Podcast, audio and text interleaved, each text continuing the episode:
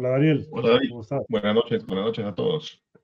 Buenas noches, buenas noches a todos los que sí ya se conectaron aquí en este programa de réplica. Vemos, por ejemplo, a Héctor Johnny, Eduardo Daniel Peñaflor, Juan Martín HC, Marta López de Castilla, eh, Silvana Jacuna Matata, Claudia Soto, José Luis Velázquez Pérez, Omine Libero, Saúl Guamán, Liliana Zeta, etcétera. Hay bastante gente conectada ahí esperando el programa de hoy. Eh, bueno, hoy tenemos un programa bastante nutrido. Primero vamos a tener al ex ministro de Economía, David Tuesta, para hablar de estos proyectos de ley que plantean nuevos retiros de los fondos de las AFPs. Luego tenemos unas declaraciones que ha recogido Anuska Buenaluca en el Congreso sobre varios temas a varios congresistas. Y finalmente vamos a estar con el abogado ambientalista y Pensa para hablar también de otros proyectos de ley. César y Pensa para hablar de otros proyectos de ley que de alguna manera le abren la puerta a la minería ilegal. Pero primero vamos a comentar el tema que acabamos de publicar, Daniel, antes de empezar la entrevista con David Tuesta, el tema de eh, fiscal superior eh, Rafael Vela Barba. Por favor, explícanos qué ha pasado. Bueno, esta tarde ha sido notificada la resolución que acabamos de publicar en nuestras redes sociales de la Autoridad Nacional de Control del Ministerio Público, que resuelve sancionar a, por ocho meses y quince días, sin goce de haber, al fiscal superior Rafael Vela Barba, coordinador del equipo especial Lavajato. ¿Por qué?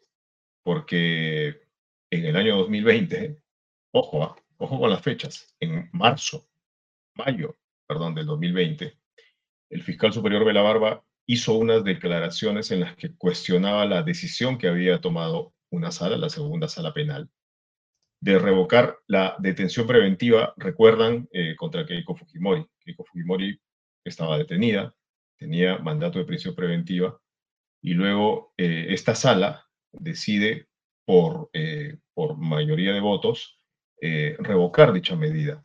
La, la, una de las juezas, la, jueza que decide, decide con, con, su voto la liberación de la señora Fujimori es Sonia Torre Muñoz, sí, Sonia Torre Muñoz, y entonces el fiscal Rafael Vela hace unas críticas en medios de comunicación contra esta magistrada. Ella se queja y bueno, eh, el, el, tema, el tema eh, deriva en un proceso que estaba allí, del que nadie se acordaba, pero, pero ojo, ahora, recientemente, ese proceso despertó, volvió a despertar y esto ha derivado en un procedimiento. Claro, claro que sí, claro que sí. Em, el, asunto es que el fiscal que firma la resolución que suspende al, fiscal coordinador Rafael Vela, Carlos Alberto Muñoz León, de la Autoridad Nacional de Control, asume ayer, o, se aboca, mejor dicho, ayer al, conocimiento de esta causa y hoy firma. Entonces, no sé si esto es ejecutable o no. Eh, es apelable, David, es apelable, todavía no se ejecuta en lo inmediato, ¿correcto? Pero claro, el fiscal, suponemos que el fiscal Rafael Vela, al apelar, alegará seguramente problemas de debido proceso, porque es posible que un fiscal asuma ayer y hoy decida, resuelva y firme y publique la resolución. Ojo con eso, ojo con eso. No es ejecutable en lo inmediato, es apelable pero veamos, pero ya vemos, mejor dicho, cuál es la orientación de la Autoridad Nacional de Control respecto de este fiscal. Sobre todo teniendo como antecedente lo que publicamos anteayer, de que la Contraloría había detectado serias irregularidades en el nombramiento del titular del fiscal Fernández Gerí, el titular de la Autoridad Nacional de Control.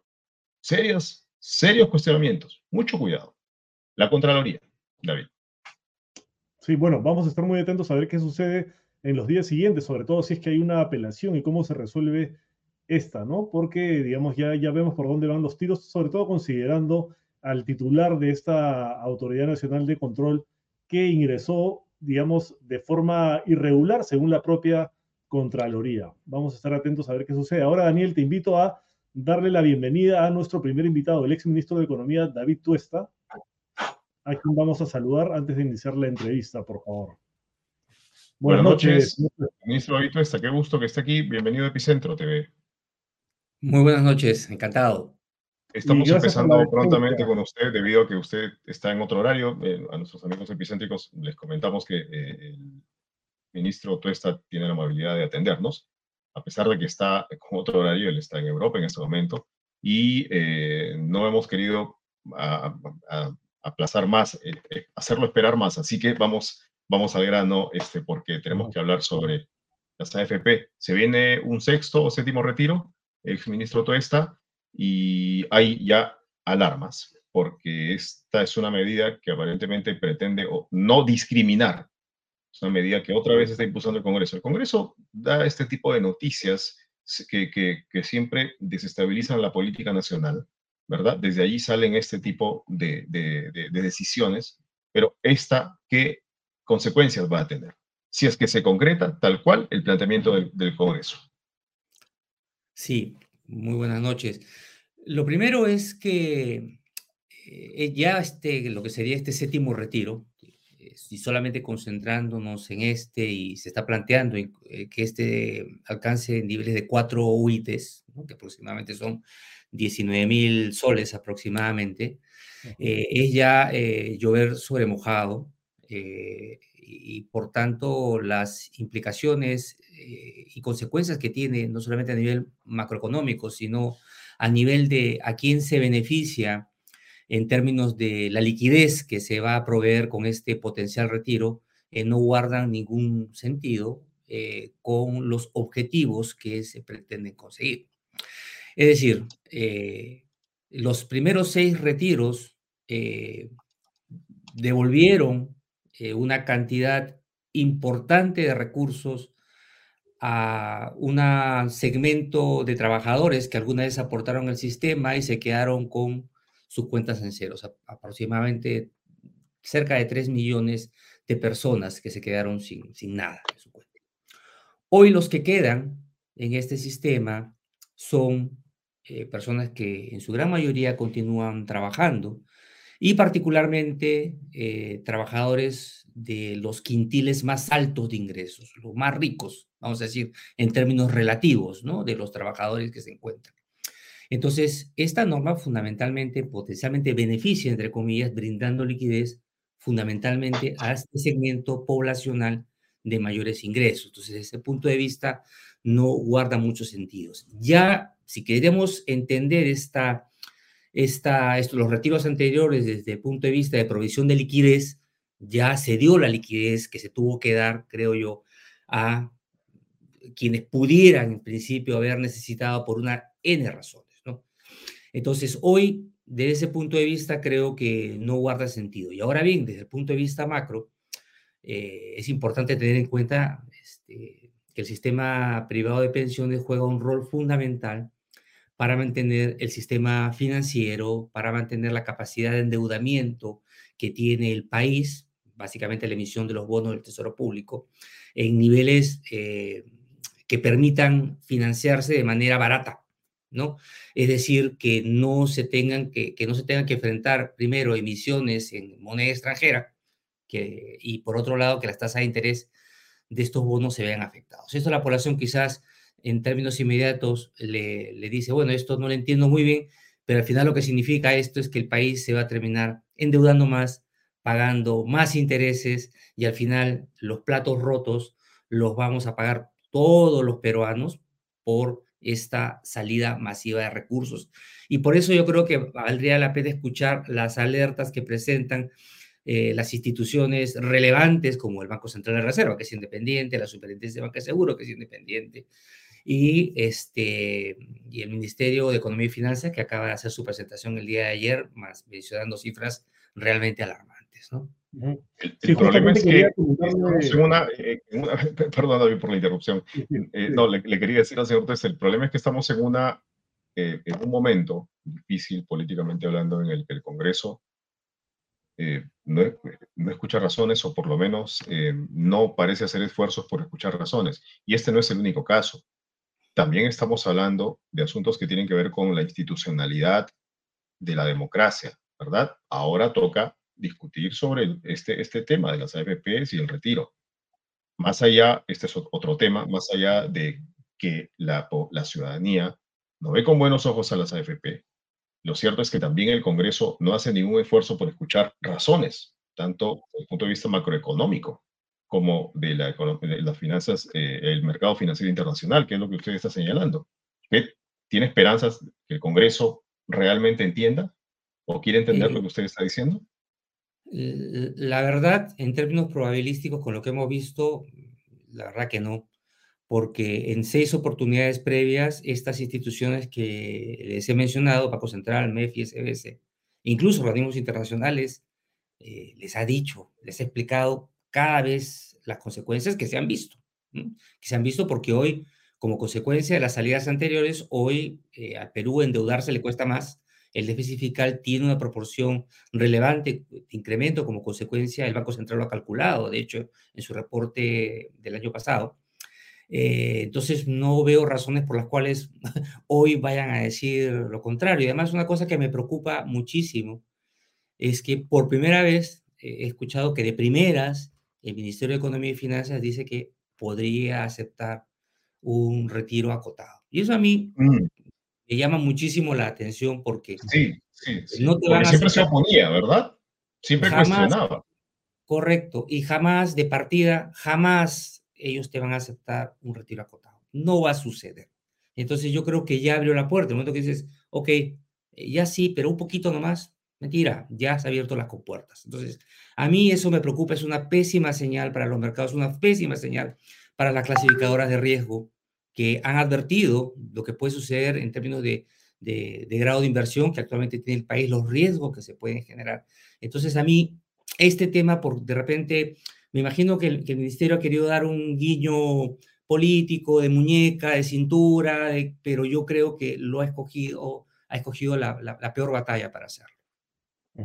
Ahora, eh, señor Tuesta, eh, digamos, se dice que esta es una medida populista, ¿no? De los, todos los retiros se ha mencionado que es un tema populista porque son medidas aplaudidas, ¿no? Al final porque hay un descontento de cierta parte de la población con las AFPs y con las pensiones que ofrecen. Entonces los políticos saben esto y plantean estos retiros porque saben que van a ser aplaudidos, van a conseguir votos quizás en el futuro. ¿no? Entonces este descontento no es gratuito. Incluso la propia OCDE publicó un estudio en 2019 recomendando una serie de reformas al sistema.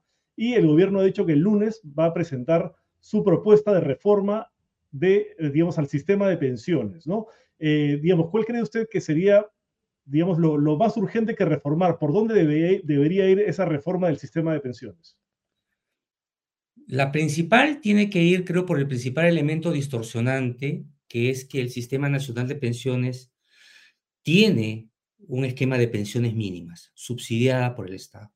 Un trabajador que elige la AFP no es menos o no debería ser considerado menos que un trabajador del ONP. Y particularmente me refiero a los trabajadores que han entrado a la AFP y que tienen bajos ingresos y que no tienen ese subsidio para pensión mínima. Esta distorsión que te señalo es la que termina eh, generando las malas comparaciones que se hacen eh, en prensa o se hacen en los medios más allá de que las AFPs tengan muchísimo que mejorar. Pero en este tema de la comparativa de pensiones, ¿no? Que cómo es posible que reciba 100 soles habiendo aportado. Por supuesto que para cualquier peruano, habiendo aportado lo que haya aportado, le va a parecer 100 soles un monto indigno, ¿no? Definitivamente, porque ¿quién vive con 100 soles? Eso es inapelable, o sea, por supuesto que es para escandalizarse. Y yo me pongo en los zapatos de esas personas que van a recibir 100 soles. Esa es la, visión real del asunto. El problema es que cuando hace uno una revisión de ese tema, ya técnica, no política, no el que siente la, población y, que en realidad lo siente bien, es que muy probablemente esos 100 soles de pensión, o 50 o 70, no sé, que a veces aparecen en algunos casos, está relacionado con eh, periodos de, de aportes escasos. Han aportado muy pocas veces, han aportado quizás poco y claro, eso si lo calculas en términos de pensión, te da ese monto. Pero claro, dice, oye, pero en el ONP eh, me dan como mínimo 500 eh, soles o 600 soles o, 250, que creo que dan ahora con 10 años, es un ratito. Pero esa pensión está subsidiada. Si hacemos el cálculo de lo que hubiera aportado esa persona, exactamente cuánto recibiría el ONP, recibiría muchísimo menos. Pero claro, este es el subsidio justamente para tratar de aproximarnos a un concepto de dignidad en pensión. Entonces, un trabajador que está en la FP, que ha ganado poco, que ha aportado poco, debería tener el mismo derecho que tiene el ONP, porque al final cada trabajador ha llegado a, este, a uno u otro sistema o porque ha escogido o porque no ha tenido la suficiente información para escoger bien. Es más, siempre es bueno también mencionar que en el caso de ONP, este, que es un sistema que funciona muy bien en cuanto a los, cómo está generado este sistema, hay gente muy técnica en ONP y trabaja muy bien, pero ojo, este sistema genera solamente pensiones a partir de que una persona haya aportado 10 años. Si no ha llegado a aportar 10 años, todos sus aportes realizados se pierden, no recibe nada, recibe cero, ¿no? Pero el tema de la capola, yo creo, creo, ¿ah? este, que, gran parte de la población se indigna y se molesta con razón, es por las expectativas que tiene. Entonces, me dice, voy a recibir 100. Entonces dice, ¿cómo va a ser 100 si yo gano 600, he ganado 1200, he ganado no sé? ¿Cómo puedo recibir 100? La explicación es técnica, pero política y social y realistamente hablando, hay un tema con el cual el Estado, el gobierno tiene que ser muy empático con ellos y tratar de solucionar ese problema. O sea, digamos, para, para entenderlo, uno de los problemas que tiene el sistema en el Perú son las llamadas lagunas previsionales, ¿no? Que es debido a la informalidad, mucha gente aporta por un tiempo, luego pasa la informalidad, durante ese tiempo no aporta y al final sus aportes no alcanzan para una pensión, digamos, digna. Entonces, lo que usted plantea es que el, el Estado, de alguna manera, subvencione esos aportes de los tiempos eh, de este tiempo que estas personas han estado en la informalidad y no han aportado al sistema. Mira, así es, por lo menos, por lo menos lo que hace el ONP. La ONP ya te reconoce una pensión proporcional de 250 soles si has aportado 10 años.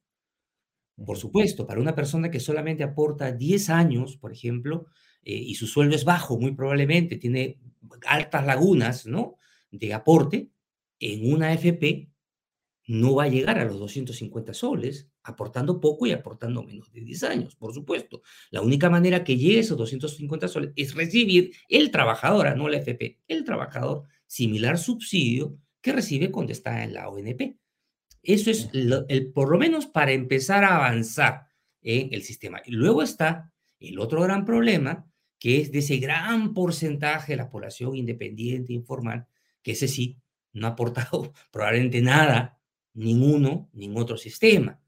Entonces ahí se requieren políticas sociales mejor desarrolladas, esquemas proporcionales también que hay que ir trabajando de ahorro voluntario subsidiado, que puede ir al ODP, que puede ir a la AFP, pero se tiene que trabajar en ese segmento necesariamente. Ese es el segmento abandonado completamente, que no ha puesto ni un real porque no ha podido, ¿no? Ni en AFP ni en UNP. Incluso eh, ahora con, con, David Gómez Fernandini hacíamos un ejercicio, doctor eh, y nos preguntábamos simplemente eh, lo siguiente, ¿no? ¿Tú conoces por casualidad a algún amigo o familiar que esté contento con las pensiones que recibe las AFP? Y la respuesta de, de ambos fue no, no hay ningún, ninguna persona contenta con eso, ¿no? De alguna manera, eh, tiene que ver seguramente con, con que eh, siempre vemos noticias sobre la, rentabilidad en las AFP versus las ganancias de las AFP y, lo comparamos, ¿verdad? Por ejemplo, el año pasado, tengo aquí la cifra, el año pasado se reportó que las AFP habían ganado 471 millones en todo el 2022. Ahora este año, hoy salió publicado en la República que las AFP hasta agosto han ganado 332 millones, o sea, seguramente para el fin de año va a pasar los 400 millones. Entonces, uno dice, wow, están ganando muy bien las AFP porque están invirtiendo muy bien. Pero en contraste, la rentabilidad del, del, afiliado, este, más bien, más bien eh, baja, o por lo menos el afiliado siente que pierde, que su rentabilidad va retrocediendo. Entonces, este contraste hace que muchas, eh, mucho, muchos ciudadanos piensen, están haciendo dinero con mi plata, con mis aportes, Sí. Lo que mencionas, y creo que en una parte de, tu comentario, este, es que la población siente, ¿no? Y efectivamente siente que es así. Y claro, el problema está, creo yo, este, es que se compara muchas veces la rentabilidad del momento, que puede estar muy baja o a veces negativa, porque si el mercado se comporta de esa manera en un periodo corto, Y el sistema de FPs es un sistema muy similar, para la población, los oyentes lo entiendan, muy similar al de una concesión, ¿no? Es decir, yo gestiono, hago el mejor trabajo posible. Evito que tenga, o sea, que tenga las, eh, busco que tenga las mayores ganancias o que tenga las menores pérdidas en un momento en que el mercado está perdiendo y yo cobro por ese trabajo. Alto, bajo, eso es un tema que podemos discutir. Si lo que tú cobras como peaje, vamos a llamarlo así, es muy alto bajo. Es un tema de discusión también. Ese es uno. Entonces, claro, se generan estas circunstancias en la cual, oye, la AFP gana y yo estoy perdiendo. Y, claro, este, y a veces dice, ellos siempre ganan, ¿no? El tema es que la comparación que debiera hacerse, y estamos ya entrando al nivel técnico, no el que siente la gente eh, diariamente, o, a veces la mala noticia eh, psicológicamente se suele levantar mucho más que las noticias positivas, está estudiado. Eh, es que si yo hago una comparación histórica, tanto de la rentabilidad de las personas como la rentabilidad de las AFPs, o la utilidad que genera la AFP por su inversión, vamos a encontrar resultados más o menos, más o menos similares, ¿no? La rentabilidad histórica de, un afiliado al AFP, con sus altas y sus bajas, pero siempre ha ido para arriba, ha sido aproximadamente 10-12% nominal, 9% real. Difícilmente encuentres una inversión que gane así. No estoy hablando de pensión, las pensiones siempre pueden ser muy bajitas si que portas un sol, ¿no es cierto? Si te dicen, te triplico un sol a tres soles, no me sirve nada los tres soles, ¿no? Pero te lo he triplicado. Bueno, en fin, la cantidad que fuera, esa rentabilidad histórica sí. Si tú miras... Es equiparable, eh, perdón por la interrupción, solamente es equiparable a una cuenta de ahorros, a la tasa de interés de una cuenta de ahorros. Correcto, son inversiones diferentes. Una cuenta de ahorros te da casi nada porque es muy líquida, ¿no? en este te están invirtiendo a largo plazo. El objetivo es invertir a largo plazo. Por eso es que te permiten cierto riesgo, que a veces baje, que a veces suba, cosa que también no explica bien. Entonces, y muchas personas, yo también me incluyo, a veces somos poco tolerantes a la pérdida, ¿no? Nos enfadamos cuando vemos que perdemos algo, ¿no? Entonces, por más que me que voy a recuperar, naturalmente a veces solemos enfadarnos, ¿no? Por, por, por esa circunstancia baja, pero, oh, pero por más que sé que, que va a subir a largo plazo. En fin, es un tema. Pero si vemos en términos de rentabilidad histórica, te comentaba 9%, ahora vemos las AFPs. Hablamos de millones, ¿no? Claro, si tú dices 300, 400, yo te digo 40, 20, 10 millones, siempre nos va a parecer mucha plata, ¿no? Para, para cualquiera, ¿no? Que no esté acostumbrado a manejar esas cantidades. Entonces, la forma de ver es cuál es tu tasa de retorno, es decir, de lo que has invertido, porque probablemente si yo estoy ganando 400, 500, 100 millones, no, los números que me han mencionado, debo haber invertido algunos millones, no debo haber invertido cero, tengo que haber invertido unos millones. Si eso se calcula como la tasa de retorno, que vendría a ser el equivalente a tu rentabilidad por aportar a tus fondos. Me parece que el año pasado las tasas de retornos han estado en torno al 10%, 9%, 8%, ¿no? Entonces, y en el pasado en algún momento han estado en negativo, cuando recién invertían, ¿no? Hace 30 años. Entonces, lo que quiero señalar es que hay que ver este tema en perspectiva, ¿no? Comparar los retornos ¿no? históricos con los retornos históricos que ha tenido la gente. Ahora bien, las AFPs y la propia, y creo que con la Superintendencia de Pensiones hay que reconocer que de hace 10 años vienen proponiendo una comisión por desempeño, un poco para tratar de igualar y evitar esa sensación de que tú siempre ganas a pesar que yo pierdo, ¿no?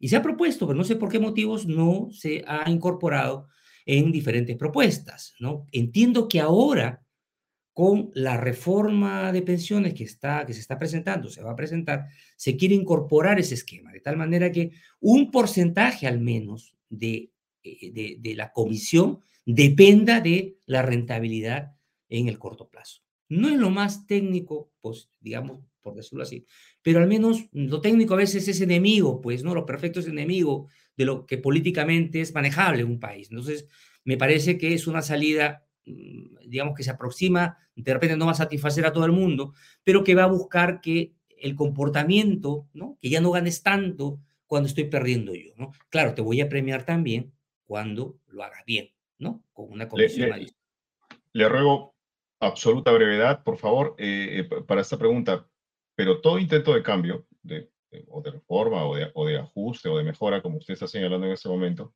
se va a ver debilitado porque las AFP van a estar debilitadas, porque los fondos van a estar debilitados si es que se concreta esta nueva, este, este nuevo retiro, eh, que, es una, que es un grito al cielo de parte de un sector de la ciudadanía, lamentablemente. Efectivamente. Yo creo que ahí eh, eh, el, manejo tiene que ser, la reforma va por delante, ¿no? hay que entender que un retiro donde se calcula que va a salir aproximadamente 3% del Producto Bruto Interno, es decir, eh, casi 30 mil millones de soles. Eh, yo creo que, las cuentas macroeconómicas y la viabilidad, al menos macro del sistema, no micro, micro sabemos que está complicado por esas distorsiones que comentábamos al inicio de la entrevista, este, no va a aguantar el sistema, me parece a mí, va a estar muy mm. complicado. Entonces yo creo que eso es, se necesita la habilidad del MES, Banco Central, SBS, para convencer y tener la esperanza que nuestros este, congresistas, ¿no? Este, reaccionen, ¿no? Y ojalá que no se apruebe este retiro. Son, tiempos complicados, lamentablemente, pero eh, precisamente para, por eso lo hemos convocado, para que, para que nos lo explique eh, desde su punto de vista. Eh, gracias por, por, conectarse desde Europa.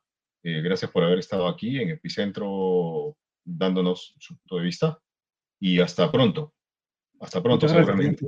Muchas gracias por la invitación. Ministro Tuesta, muchísimas gracias a usted. Gracias por haber estado en el epicentro. David Tuesta estuvo con nosotros, a quien agradecemos mucho. Un complejo, Daniel? Sí, yo creo también que, por ejemplo, se podría eh, establecer, por ejemplo, una pensión mínima vital, así como existe la remuneración mínima vital que es baja, pero por lo menos es una base, podría establecerse una pensión mínima vital y que nadie reciba una pensión menor a, cierto, a cierta cantidad, ¿no? Pero bueno, vamos a ver qué plantea el, Ejecutivo el lunes en su proyecto de reforma del sistema de pensiones. Vamos a ver. Tenemos un auspiciador, Daniel. Vamos con Yogurtivo. Adelante, Ricardo. Comienza tu día contigo, con el yogur natural y balanceado de Tigo. Solo frutas frescas, mieles y algarrobinas que se derriten en tu boca especialmente seleccionadas para ti. En el cuidado de tu alimentación, Tigo está contigo. Tus días siempre son mejores con yogur Tigo. Tigo, naturalmente bueno. Muchas gracias, Yogur Tigo, por apoyar nuestro proyecto de periodismo independiente que se llama Epicentro TV. Gracias. Eh, Daniel, ahora vamos a contarles que Anuska Buenaluque ha estado en el Congreso esta tarde y ha logrado entrevistar a algunos congresistas sobre los temas de coyuntura. Entonces vamos a escuchar algunas declaraciones de congresistas entrevistados por Anuska Buenaluque. Primero, la congresista Norma Yarrow de Avanza País, quien habla, entre otros temas, por ejemplo, de el escándalo en el que está metida la congresista de Avanza País de su partido, Roselia Muruz, tras el asesinato de una persona en una fiesta de cumpleaños en la que ella estaba, una fiesta del ex congresista Paul García, que presuntamente sería su pareja. Vamos a ver las declaraciones primero de Norma Yarro. A congresista Yarro, bueno, que eh, ya hay voces que hablan de una posible censura a su compañera de bancada, eh, la congresista Murús. Sí, bueno, son voces, ¿no? Yo no creo que todavía haya presentado, no haya ninguna censura. Bueno, puede presentarla a cualquier persona, cualquier congresista eh, de una bancada. Lo que nosotros estamos haciendo es escuchando todos los descargos de Roselia Moros. Yo creo que acá, más que un tema de ética parlamentaria, lo cual hasta ahora no hemos visto que haya vulnerado, porque en caso de que vulnere la técnica parlamentaria tendría que ir a la Comisión de Ética, ha habido un poco, digamos, de poca, ¿cómo se cuando poca reflexión en el momento de asistir a esta reunión, cuando teníamos nosotros eh, el caso de... Ni usted que tiene facilidad de palabra sabe cómo justificar esto, es complicado, la verdad que es complicado porque, y ella me lo ha dicho, que creo que si lo hubiera pensado no lo hubiera hecho. Eh, asistir a esta fiesta, eh, todos estamos de duelo, era un tema, un golpe muy fuerte fue para Pero además ahora lo que ha salido es, bueno, que hay eh, familiares y allegados al que vendría a ser su pareja, que están contratados en el Congreso, y luego ha salido el jefe de Adiningri, que no es cualquier cosa decir que ella estuvo en el momento en el que, en el que se desató la balacera. Como te digo, tenemos reunión de bancada para ver esos temas puntuales. En el caso de la gente que está relacionada a, la supuesta pareja, no porque ella tampoco lo han confirmado si son o no, como bancada, como posera, he pedido yo que me den la relación de empleados que están en la tercera vicepresidencia quiero saber quiénes están, qué, digamos, eh, cuáles son sus currículos o sus ¿Y qué vínculo tienen? Y qué vínculos tienen con el señor García. Es un tema que sí me corresponde como vocero y también nos corresponde como, como, bancada. ¿No le van a tapar? Por supuesto que no. Y ella lo sabe. Por eso es que tenemos la reunión nosotros. Hemos dicho, mira, todos podemos equivocarnos y es una equivocación realmente bastante eh, sentida, ¿no? Incluyendo un compañero que había fallecido en situaciones como la de que pasó con Nano Guerra, tú que hayas asistido a la fiesta, en fin, es conciencia de cada uno, como decimos.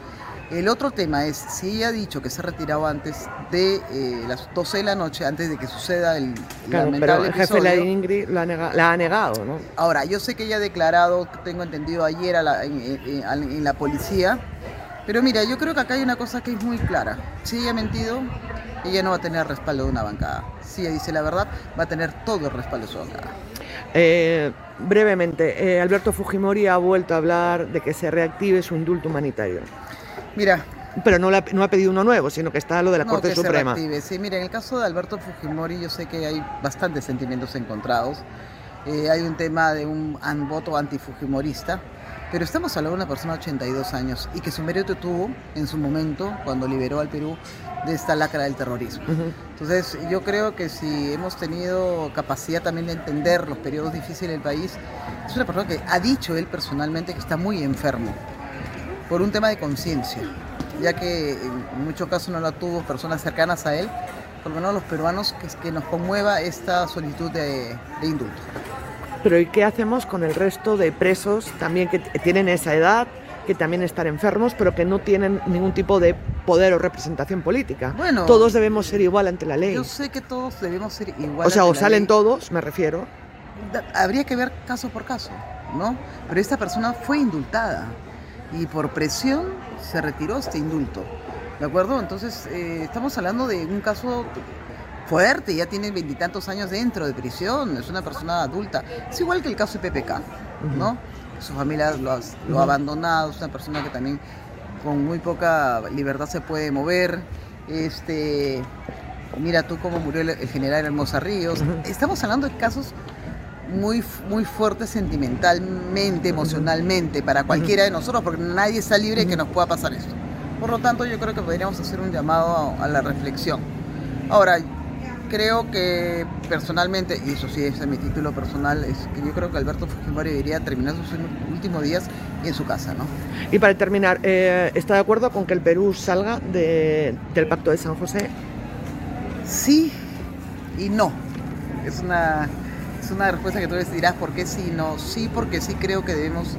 El tema de derechos humanos ya está muy maltratado, muy, muy sumamente maltratado, pero no tenemos un gobierno capaz de saber manejar esta posibilidad de salirnos del Pacto de San José, porque no tenemos un poder judicial correcto en muchos de los casos.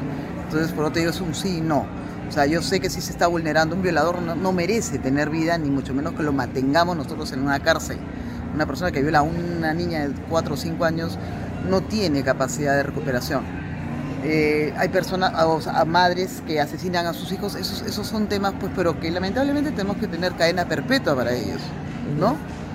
Pero estamos fortalecidos como país para poder salirnos de, la, de la Corte Interamericana de Derechos Humanos y hacer justicia a nosotros mismos, esa es la pregunta. Bueno, eh, si bien es cierto, la congresista Norma Yarro dice que el tema de Fujimori es un tema que nos tiene que llamar a la reflexión, pues eh, también nos tiene que llamar a la reflexión el hecho de que el expresidente Alberto Fujimori no ha pedido perdón a las víctimas y él sigue diciendo que es inocente. Además, además, además, perdón, Daniel, habría que recordar que el indulto que le otorgó PPK fue producto de una negociación, ¿no? Con Kenji y los llamados Avengers. O sea, de humanitario no tuvo nada. Además, se hizo de forma express. Fue una cosa hecha, digamos, como parte de una negociación política. Y por eso justamente se anuló. Ahora, el siguiente entrevistado de Anuska es Eduardo Castillo, que es el nuevo vocero fujimorista tras el fallecimiento de Nano Guerra García y se estrena esta noche en Epicentro TV con Anuska. Ah, mira, Escuchemos, a, a ver, quiero conocerlo. Adelante. Su líder histórico, Alberto Fujimori, pidió, ha pedido ¿no? que se reactive su indulto humanitario.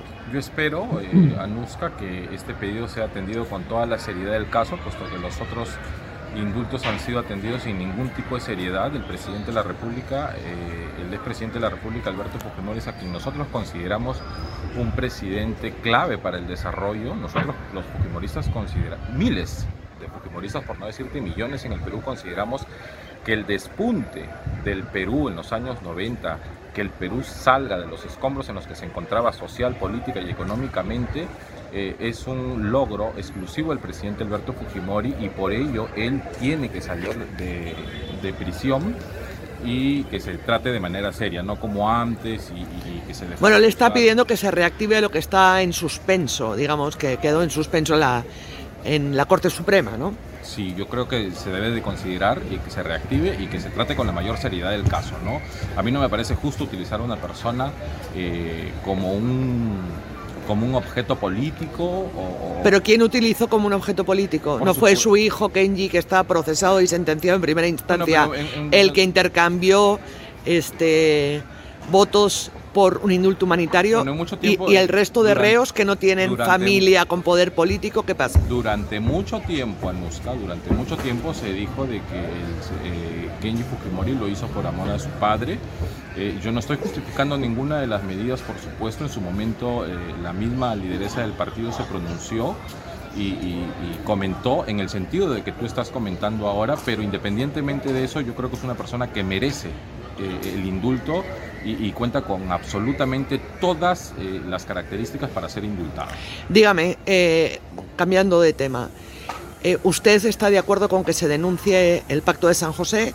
Es una iniciativa de, de su compañero de bancada de Alejandro Aguinaga y también del, eh, por otro lado, del almirante Montoya. Yo creo que es momento de que una institución que solamente en el Perú ha tenido participación para defender intereses de terroristas, eh, sí debería revisarse, eh, revisarse, ojo, para ver qué posibilidades tenemos nosotros de no tener interferencia eh, de las decisiones del que, toma el pacto para con nuestro país, que definitivamente, y todo el mundo lo sabe, y tú lo sabes, eh, somos un país soberano y que tenemos este, independencia. Ahora, pero cuando se habló de fraude, también fueron representantes eh, de la bancada fujimorista ante la Organización de Estados Americanos, que es parte del pacto de San José. Entonces, para...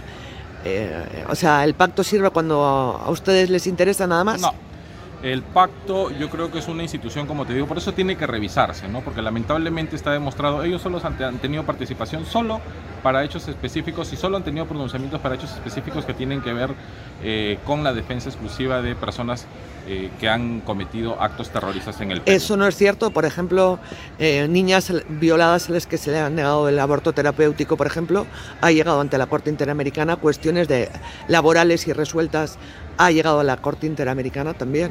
Sí, pero eh, sus pronunciamientos, eh, yo creo que eh, en lo que respecta a la República del Perú y lo que tiene que ver con el desarrollo político del Perú, que es lo que específicamente te estoy comentando, yo creo que ahí se, tendría que revisar muy bien la participación de esta Corte. Yo creo que estoy muy de acuerdo con la, iniciativa del, del colega y de muchos colegas que se tiene que revisar esta participación de la Corte eh, y, ¿por qué no?, pensar en alguna salida, ¿no?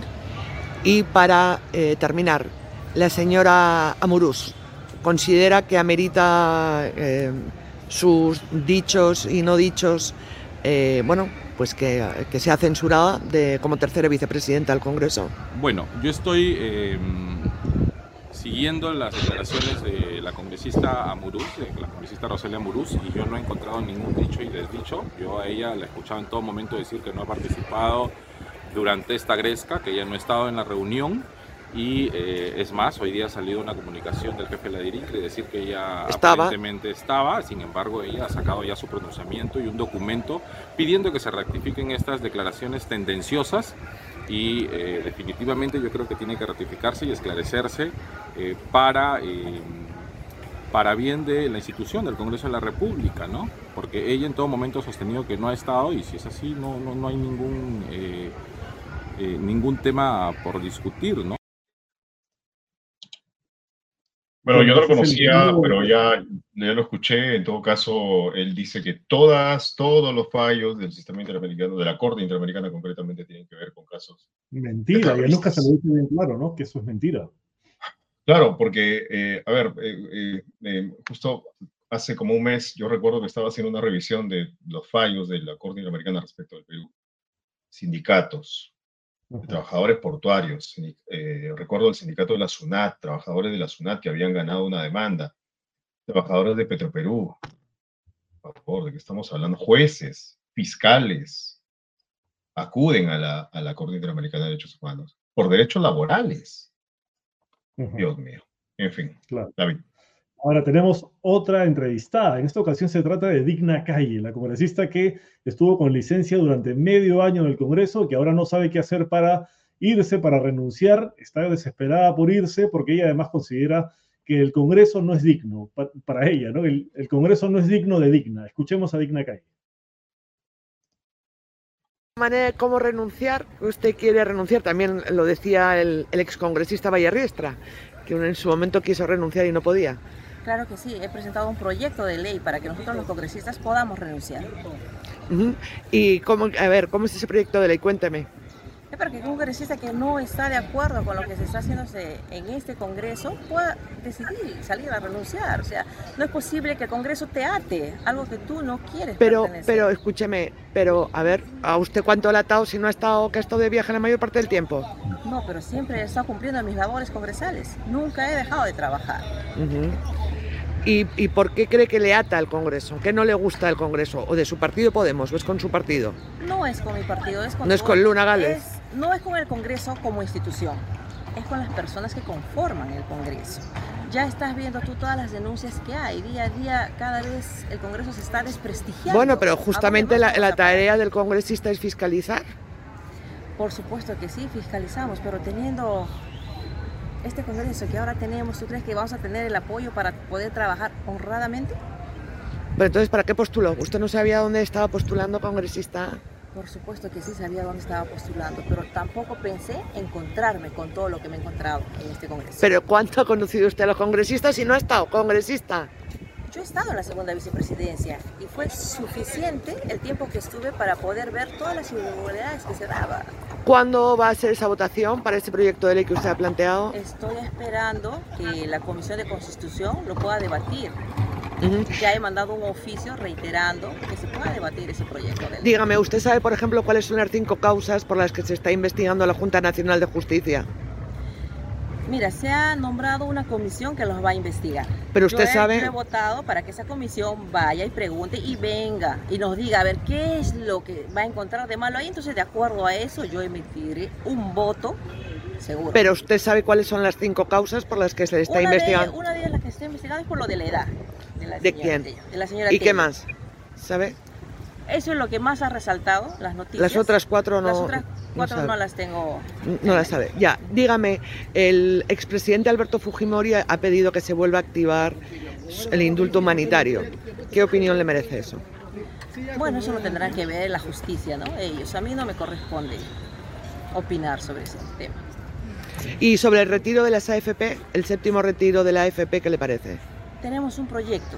Yo tengo un retiro sobre las cuatro UITs es este momento en que los pobladores necesitan, los aportantes necesitan ese dinero. Estamos en una crisis económica.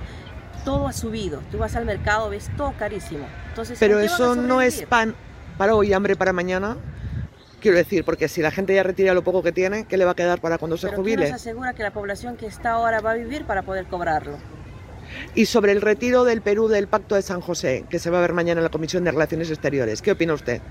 Mira, yo he presentado un proyecto para que, que haga la pena de muerte por los violadores de menores de 5 años. Lo presenté cuando entré al Congreso. ¿Y cuál fue la traba que me pusieron que nosotros no podíamos salir del Pacto de San José? Y ahí se quedó durmiendo ese proyecto de ¿Usted cree entonces que hay que salir del Pacto de San José? Hay que revisarlo, hay que revisarlo bien, porque no podemos hacer las cosas por hacer. Bueno, no conoce cuatro de las cinco causas por las que la Comisión de Justicia está investigando a los miembros de la Junta Nacional de Justicia, como dicen aquí en el chat, digna está en la calle, ¿no? Sí, no quiero hacer mayores comentarios. Vamos a, vamos a escuchar cosas que realmente son importantes. Y ya está con nosotros el abogado, uno de los mayores conocedores en temas eh, de medio ambiente, en verdad, el doctor César Ipensa. Eh, Ricardo, no sé si va a estar con nosotros el doctor Ipensa. Si es así, le damos la bienvenida Doctor Ipensa, buenas tardes. Bienvenido al Epicentro. Muy buenas noches, este, Daniel. Eh, David, muchísimas gracias por la invitación. El día, bueno, en realidad hoy, ¿no? Eh, eh, está, o estaba, no sé si está, agendado el proyecto de ley, que en realidad son un conjunto de proyectos de ley, entendemos que ya hay un dictamen al respecto, que se llama lo siguiente, ¿no? Es un proyecto de ley que propone establecer nuevas condiciones para el acceso al registro integral de formalización minera, el llamado REINFO, y un nuevo plazo de inscripción en este, con la finalidad de impulsar la formalización de la pequeña minería y minería artesanal. Esto suena, doctor Ipensa, a que las mineras artesanales, no sé si ilegales, díganos usted, requieren de mayor tiempo para formalización y en consecuencia hay que ampliar aún más, aún más los plazos. ¿Es correcto ello? ¿Cuál es la implicancia de este proyecto o de este dictamen? Eh, sí, bueno, mire, eh, en principio ya vamos desde el año 2002, es decir, más de 20 años en la existencia de un proceso de formalización minera, ¿no? Se supone que eh, el Estado emite normas y había gente operando antes de esto y el Estado se declara eh, formalizador, tiene que ayudar a cumplir las leyes o adaptarlas en el camino, ¿no? Pero no es posible que tengamos ya 20 años de existencia de este proceso de formalización y para mí es un mecanismo de eh, protección para los mineros ilegales que se disfrazan de informales y por ende pueden seguir operando mientras dure este eterno proceso de formalización minera. Aunado a ello es que los fiscales especializados en materia ambiental no pueden procesar a aquellos que están amparados en el proceso de formalización minera. Hay una exención de responsabilidad penal y por ende hay una situación de impunidad. Y hemos visto lamentablemente cómo se ha incrementado la actividad de la minería ilegal en los últimos tiempos y este es un mecanismo que desincentiva la formalización y, y hace más complejo todavía para los gobiernos regionales que tienen que llevar la formalización minera, ¿no? Ahora, doctor, pero claro, e, este es un proceso largo. Eh, uno, ¿cuándo ha debido terminar? Y dos, eh, ¿por qué no termina? O sea, ¿por qué se le sigue dando oportunidad al informal, que es el que, o, como le digo, le, pregunto, no sé si al ilegal también, que es el que contamina a niveles catastróficos? Eh, bueno, en principio puedo hacer un poco de historia, ¿no? Miren, la ley 27651 del año 2002 crea o establece el procedimiento para la formalización minera de nuestro país. Luego, eh, ya en el gobierno del presidente o el expresidente Humala, el 2012, se emite el decreto legislativo 1105, que establece una serie de procedimientos para eh, formalizarse. Y se suponía que eso terminaba el 2014, pero luego el mismo gobierno del expresidente Humala extiende esto, se amplía, llegamos hasta el 2016, donde en el gobierno del expresidente Kuczynski se emiten nuevas normas y señala que el proceso iba a terminar el 2020 y luego hemos tenido ampliaciones durante el gobierno del presidente, eh, eh, expresidente Vizcarra y también el último ha sido en el gobierno del expresidente Castillo, eh, que ha ampliado el proceso de formalización hasta el año 2024. Es decir, eh, eh, si bien es cierto, el proceso terminaría el 2024, lo que está pretendiendo hacer esta norma es abrir para que ingresen nuevos mineros y puedan seguir operando mientras dure ese proceso, porque ya tienen otra opción. El 2024 se seguirá ampliando hasta el 2025 o el 2026. Así es, ¿no? Y esto significa que pueden seguir operando, es decir, eh, impactando sobre el ambiente, teniendo actividades diversas, conexas, otros delitos, ¿no? Mientras dure ese eterno proceso de formalización y eh, mientras eso suceda, la Fiscalía Ambiental no los puede procesar porque están amparados en ese famoso reinfo, el registro de formalización que se pretende abrir por 60 días. El registro es tan sencillo que simplemente uno tiene que ir a la SUNAT, sacar un RUC, inscribirse. Entonces yo digo, en todo este tiempo no se ha podido hacer ello. Obviamente lo que se está haciendo es abrir las puertas para que entren nuevos mineros y obviamente sigamos en esa situación de impunidad, ¿no? Eso es todo. Imagínate, David, eso es todo. O sea, uno eh, les dan una oportunidad a los mineros, a los mineros informales para que se formalicen, ¿no? Uno creería, eh, esto es una tramitología terrible, ¿no? Pero no, es ir a la SUNAD y punto. Increíble, es como lo que está haciendo SUNEDO con las universidades, ¿no? Una cosa así también de darles nuevas oportunidades a todos los que no están aptos para ejercer una, labor, en este caso la minería de manera responsable. Se habla de un plazo de 60 días. ¿Hay además alguna flexibilización en cuanto a los requisitos para la formalización que esté incluido en este proyecto? Eh, no, porque el interés básico es que ingrese nueva gente, ¿no? Y que siga operando. Miren, eh, los gobiernos regionales son los responsables de la formalización minera, ¿no? Y si ya tenemos un universo complejo que no puede ser resuelto por ellos, imagínense sumarle más mineros para que ellos se encarguen y obviamente sin mayores recursos, sin mejores condiciones económicas para asumir ese encargo, ¿no? Entonces, nuevamente, luego se habla del fracaso del proceso de la formalización, porque tenemos situaciones como esta de manera permanente en el tiempo, ¿no? ¿Quién va a fiscalizar a estos nuevos inscritos? Se supone que quien los registra es la SUNAT, pero quien es responsable de esto son las direcciones regionales de energía y minas de los gobiernos regionales, ¿no? Y uno puede ver casos como el de en el pasado no muy lejano de Madre de Dios, donde un exdirector de formalización o de responsable de la Dirección de Energía y Minas era el que coimeaba o cobraba coimas o cupos aquellos que para que se mantengan en este registro administrativo. Entonces, de alguna manera se sigue en un círculo El director de formalización, doctor, es muy apetecido, ¿no? En Madre de Dios, ¿no? He escuchado. Esto en el pasado, bueno, tenemos casos de la Fiscalía Anticorrupción que así lo demuestran. Hay algún informe también del proyecto Prevenir de USAID donde ha documentado cada uno de los pasos donde se ha vinculado a temas de corrupción, no solo en el caso de eh, Madre de Dios, sino en el caso de eh, el río de la cuenca del Nanay en Loreto, donde también se ha incrementado la actividad de la minería ilegal de manera considerable, ¿no?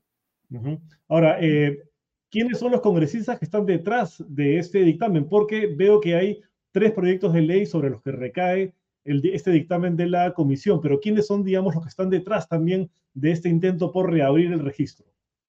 Bueno, uno puede ver en el universo, no siempre todos los que están detrás eh, presentan la iniciativa si no tienen a otros congresistas, ¿no? Pero el concreto, quien presenta la iniciativa que impulsa o abre el reinfo es el congresista Martí Corena, ¿no? Eh, este congresista eh, también luego lo que hicieron fue fusionar un proyecto totalmente distinto que no tenía nada que ver con el reinfo, el del expresidente del Congreso, el congresista William Zapata, ¿no? Y fue curioso porque el dictamen se aprobó durante su gestión. Entonces creo que le vendieron la idea de que un proyecto suyo iba a ser aprobado y fusiona eh, el proyecto del congresista, eh, eh, de alguna manera se, se fusiona, ¿no? Cuando el congresista William Zapata proponía crear una comisión multisectorial que aborde la problemática de la minería ilegal en, Madre de Dios, luego fusionan curiosamente con un proyecto que no tiene nada que ver porque tenía todo el nombre minero para convencerlo y ponerlo en la agenda. En el Congreso anterior, en la anterior legislatura, eh, se, aprobó por, por mayoría en la Comisión de Energía y Minas, pero se priorizó el debate y bueno, gracias a Dios no se logró eh, llevar el debate, pero nuevamente ahora en esta nueva legislatura lo que están insistiendo y de manera permanente es priorizar el debate de, este proyecto con la excusa y con el mensaje de que pobre gente necesita seguir eh, eh, trabajando, pobre gente necesita una oportunidad para estar vinculado al desarrollo de la actividad de la minería de pequeña escala, pero en la práctica disfraza intereses diversos que se asocian a corrupción, se asocian a situaciones tan complejas que hacen eh, de alguna manera poner en peligro la existencia misma de nuestro Estado, ¿no? Y, de, gente que no es nada pobre. Además, ¿y cuál es la posición del congresista Eduardo Salguana, considerando que él es el único eh, parlamentario de la región Madre de Dios? Bueno, él se ha manifestado siempre de manera eh, positiva, ¿no? Respaldando este tipo de iniciativas. Recordemos que en la legislatura anterior él presentó un proyecto de ley para evitar destruir la maquinaria ilegal, ¿no? Para eh, entregarla a los gobiernos regionales, municipales, ¿no? Que era un sinsentido también, iba contra la autonomía del Ministerio Público en la lucha contra la minería ilegal, y menos mal también el eh, Poder Ejecutivo observó esta ley. Ahora están, bueno, el camino que ellos tienen es, en principio, abrir el reinfo, pero están pensando ya más allá del, de diciembre del 2024, que se vence el plazo de la formalización, y están haciendo incidencia, lobby a todo nivel para contar con una ley que ya no sea con fecha de caducidad, sino que nos diga que el proceso de formalización minera es ya eterno y permanente, ¿no? Y así lo ha presentado el congresista eh, Flores Ancachi de Puno, ¿no? Un proyecto de ley que también está en la Comisión de Energía y Minas que él presidía. Claro, si desde el Congreso este Congreso precisamente, y en realidad el día de hoy hemos tenido un, una serie de temas que han tenido como eje las decisiones que parten del Congreso. Le decía doctor, sí, desde el Congreso importa poco el equilibrio de poderes, la institucionalidad, ¿no? La, la, fortaleza de las instituciones, los derechos humanos. ¿Qué va a importar el medio ambiente desde el Congreso? ¿No? Esa es una pregunta que, que surge ahora de este diálogo con usted. Si no les importa lo anterior, ¿qué le va a importar el medio ambiente al Congreso? Y justamente sobre, sobre ese tema, yo le quería preguntar, eh, digamos, cuando se hacen estos dictámenes y se eh, estudian estos proyectos de ley en el Congreso, los congresistas están obligados ¿no? a consultar a los organismos que tienen que ver con los temas que ellos están analizando. ¿Qué ha respondido el Ministerio de Energía y Minas y el Ministerio del Ambiente frente a este dictamen? El Ministerio del Ambiente se ha manifestado de alguna manera en situación de rechazo. Es más, la ministra del Ambiente estuvo en el Congreso en una sesión anterior en la Comisión de Ambiente, manifestando también su preocupación por esta iniciativa, cosa contraria el, con el Ministerio de Energía y Minas, que ha manifestado su conformidad, ¿no? Yo no, ¿Ah, debo, no debo, sí, y yo de alguna manera resalto siempre esto porque no ha sido extraño en el pasado no muy lejano tener a los representantes de los mineros informales dentro del Ministerio de Energía y Minas, ¿no? Y eso también, con nombre y apellido, uno puede ver a ex asesores de la alta dirección y han sido asesores de las federaciones mineras en el pasado, ¿no? Entonces, uno también entiende... ¿Tiene esa opinión, doctor, esa opinión favorable del Ministerio de Energía y Minas? Sí, sí, sí, creo que está en el dictamen, yo puedo alcanzárselas luego, ¿no? Entonces, eh, uno eh, eh, ve con mucha preocupación esa, esa posición de facilitar o de extender, sabiendo que no están dadas las condiciones, ¿no? y que de alguna manera quieren seguir eh, extendiendo en el tiempo esta situación tan adversa, ¿no? Que facilita distintas actividades, eh, no solo el tráfico de oro en el caso peruano, ¿no? Sino se asocia a otros males sociales que, eh, que todos creo que somos conocedores de lo que implica, ¿no? Claro que sí. Así. Caray, qué alarma, qué alarma. Y, y esto se debería votar hoy día, supuestamente. Sí, pero ya estamos, eh, lo que nos usualmente nos acostumbra, lamentablemente, en estos plenos del Congreso, ¿no? Alertamos de esa situación eh, y, cuando se ve que hay una alerta no se discute y se espera en algún momento de entretenimiento o, un poco muy tarde, sí, para poder eh, discutirlo y aprobarlo. ¿no? Sí, entonces eh, creo que toca que toda la ciudadanía esté atenta a ver lo que esto implica, ¿no? Y sobre todo que este tipo de iniciativas afecta bienes de todos nosotros los peruanos en beneficio de un grupo en particular, ¿no? Entonces también incidir en los congresistas, ¿no? Que necesitamos normas que representen el interés de todos nosotros versus el interés de un grupo o de un particular. Gracias por lanzar esta alerta, por hacer que parte de la ciudadanía se entere doctor Ipensa, y por hacerlo aquí en Epicentro. Muchas gracias, señor Ipensa, muy amable. Estamos en contacto. Muy amable. Gracias. Eh, preocupante lo que nos ha dicho David. Eh, el abogado César Ipensa es uno de los que más conoce el tema medioambiental y la alerta que se cierne sobre, otra vez, la, la reapertura de un registro que solo alarga o eterniza el, entre comillas, proceso de formalización en realidad esto va de la mano con la afectación al, medio ambiente. Y Madre de Dios es un ejemplo clarísimo de eso. No, y como dicen aquí en, los comentarios, y como decía el propio abogado, hay que estar atentos, sobre todo ahora que vienen estos partidos de Perú, que usualmente en esos contextos se aprueban este tipo de leyes para intentar pasar desapercibidos. Daniel, tenemos un auspiciador. Me parece que nos faltan. Qué preocupante y qué preocupante que, el Ministerio de Energía y Minas esté de acuerdo con, con esto. En fin, en fin, en fin, seguiremos hablando de eso con el doctor Ipensa y con expertos también en la materia. Vamos con nuestro auspiciador. Invent, tenemos Invent. Invent.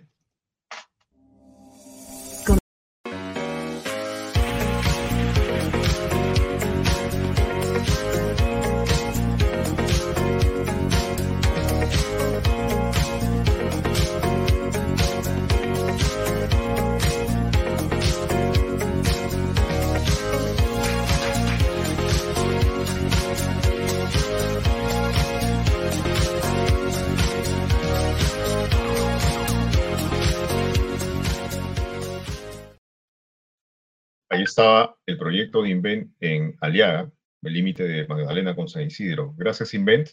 Gracias, Invent, por estar en Epicentro, con Epicentro TV. Muchísimas gracias. Daniel, ya estamos, ya estamos con la hora encima, pero nos faltan las salsas B y D. Vamos con ese anuncio también. Ahí está Daniel, por favor.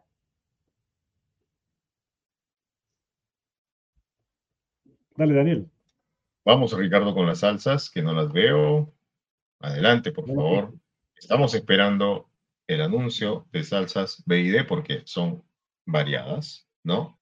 Para todos los sabores, para todas las comidas, las ensaladas, las frituras, en fin, para lo que ustedes quieran, las hamburguesas, etcétera, etcétera, etcétera. Eh, y hay de todos los sabores. Anuska, se las, las enumera bien. Y, por ejemplo, ahí tienen el ketchup, la mostaza, la mayonesa, el picante, eh, la barbacoa. Mira, mira la mayonesa, ahí está el costadito, a la izquierda. El sabor que buscabas, David. Veide es el sabor que todos nosotros estábamos buscando. Pruébenla y se, va, y, y se van a dar cuenta de que lo que nosotros decimos es, es. David. Veide, con todas las cremas. Bueno, Daniel, son las 8 y 4 de la noche. Gracias a todas las personas que han estado en el programa de hoy. Gracias por sus colaboraciones también. Ahí vimos una, una donación de Antero Astor Anaya. Gracias, Antero, por tu eh, generoso aporte. Y bueno, invitamos a todos a seguirnos en todas nuestras redes, a eh, ver mañana. Teníamos, sí. David, perdóname, perdóname que te interrumpa. Teníamos una declaración más que había, que había conseguido Anuska. No sé si está lista o, o, la dejamos para después. Eh, hay, que, ponerla y con eso ya nos vamos. Después de eso nos con eso nos despedimos. ¿Y quién es, quién es Ricardo? Congresista de Fuerza Popular, Marta Moyano. La congresista Marta Moyano, perfecto. Eh, ¿Ya está? ¿Sí? Sí, vamos. ¿Lo tenemos? Estimados amigos, muchísimas gracias. Muchísimas gracias. No te preocupes, Medina, Medina, yo también sonrío. gracias, gracias, estimados amigos, por su, por su valiosa compañía, su valiosa colaboración y su like. Por favor, el like que siempre necesitamos. Con ustedes nos vemos hasta este domingo. Junten agua el día de hoy y estamos en contacto. Gracias, un placer estar con, ustedes. Los dejamos con la última entrevista de Anuska del día de hoy. Chao. Ruido de fondo congresista porque están llamando a asistencia, ¿no? Entonces vamos a tratar de... Eh, el expresidente Alberto Fujimori ha pedido que se reactive el indulto humanitario que está suspendido por la Corte Suprema. ¿Qué Yo pienso igual, es más, la Corte Suprema nunca se debió atrever a suspender un indulto. Un indulto es personalísimo, le corresponde al presidente de la República y nadie puede objetar. Lo han objetado y es su derecho y él ya debe estar en libertad. Dígame, si me puede hablar un poco más alto, congresista, por la. Ya. El, eh, em, el, almirante Montoya y también el congresista Alejandro Aguinaga eh, están. Mañana se va a ver una comisión de Relaciones Exteriores denunciar el Pacto de San José. ¿Usted está de acuerdo con que el Perú eh, salga del Pacto de San José? En mi comisión hay tres proyectos de ley. ¿En Constitución? En Constitución. Ya hemos convocado constitucionalistas, han dado su opinión. Yo como presidente de comisión no puedo adelantar opinión, pero vamos a hacer un dictamen, pero siempre escuchando a los expertos. Es lo que vamos a hacer y este 17 vamos a ver qué pasa con el nuevo dictamen. Dígame otra cosa, esta propuesta de sacar por séptima vez dinero de, la, de las AFP? Bueno, hay gente que necesita de todas maneras algún eh, recursos porque puede invertir en unas cosas. Es su plata, lo que tiene la AFP es plata del ciudadano, del que está contribuyendo, ¿no? Y creo que es necesario, muchos de ellos necesitan, y es más, también tiene que ver mucho con la reactivación económica, pero tenemos un problema. Muchos ciudadanos que van retirando plata de AFP se van a quedar digamos, desamparado claro, después, años después. Pan para hoy, hambre para mañana. ¿no? Pero vamos a ver cómo funciona. Y por último, eh, la congresista Murús considera que amerita una censura porque ya se está hablando desde algunas bancadas. La congresista Murús parece que ha dado unas declaraciones, ¿no? Y ella, Desdiciendo al jefe de la Iringui. No ha estado desmintiendo a la y el jefe de la policía que ha hablado sobre el tema tiene que demostrarlo y la congresista también.